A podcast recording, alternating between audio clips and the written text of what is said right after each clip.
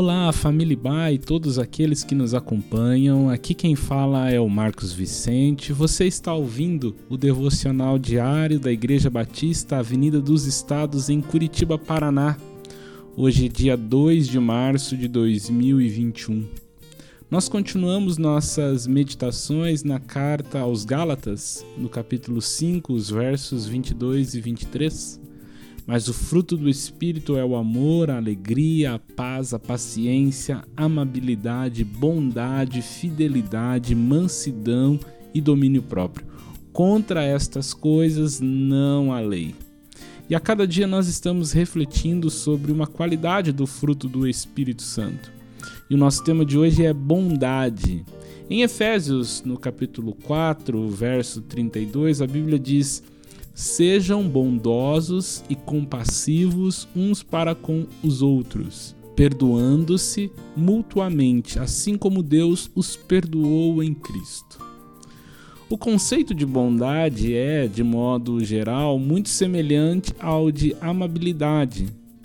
Aqui no texto, Paulo, ao mencionar a bondade seguida da amabilidade, parece querer fazer uma distinção, indicando a bondade com a intenção de descrever uma qualidade mais ativa.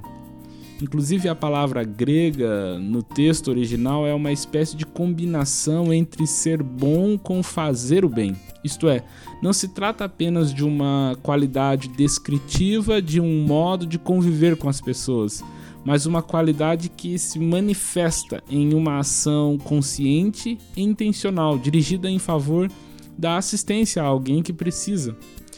Alguém já disse que a paciência é qualidade de quem evita um problema, enquanto que a bondade é a qualidade de quem age para abençoar aquele que tem um problema. A bondade é o amor em ação. Nesse texto de Efésios que lemos, o modelo apresentado por Paulo de bondade como argumento é o próprio Deus. Paulo nos exorta a sermos bondosos, compassivos e perdoadores com os outros, porque Deus é assim para conosco. Através de Jesus, Deus veio ao nosso encontro como o bom samaritano na parábola que lemos ontem e nos prestou seu socorro. Em 1 João 4,19 aprendemos que nós amamos porque ele nos amou primeiro. A iniciativa foi de Deus. Foi ele quem agiu primeiro a nosso favor, nos amando primeiro. Antes de nós nos voltarmos para ele de fato mediante a fé. Talvez você já tenha ouvido uma frase atribuída ao famoso pastor batista norte-americano Martin Luther King, é, que ele dizia: O que me preocupa não é o grito dos maus, mas é o silêncio dos bons. Essa frase é um excelente exemplo ilustrativo do tipo de bondade produzida como fruto do Espírito Santo.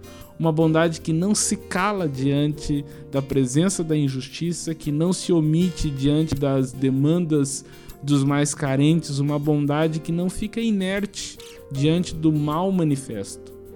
O Espírito produz em nós iniciativas de bondade, de compaixão ativa, de cuidado prático com o outro.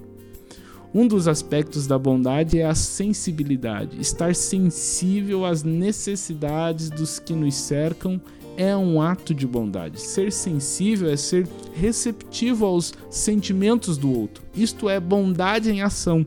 Insensibilidade é maldade em ação. Eu oro para que o bondoso Deus nos dê graça de perceber as oportunidades para manifestarmos o fruto da bondade. Que Deus abençoe seu dia, sua semana. Fique em paz.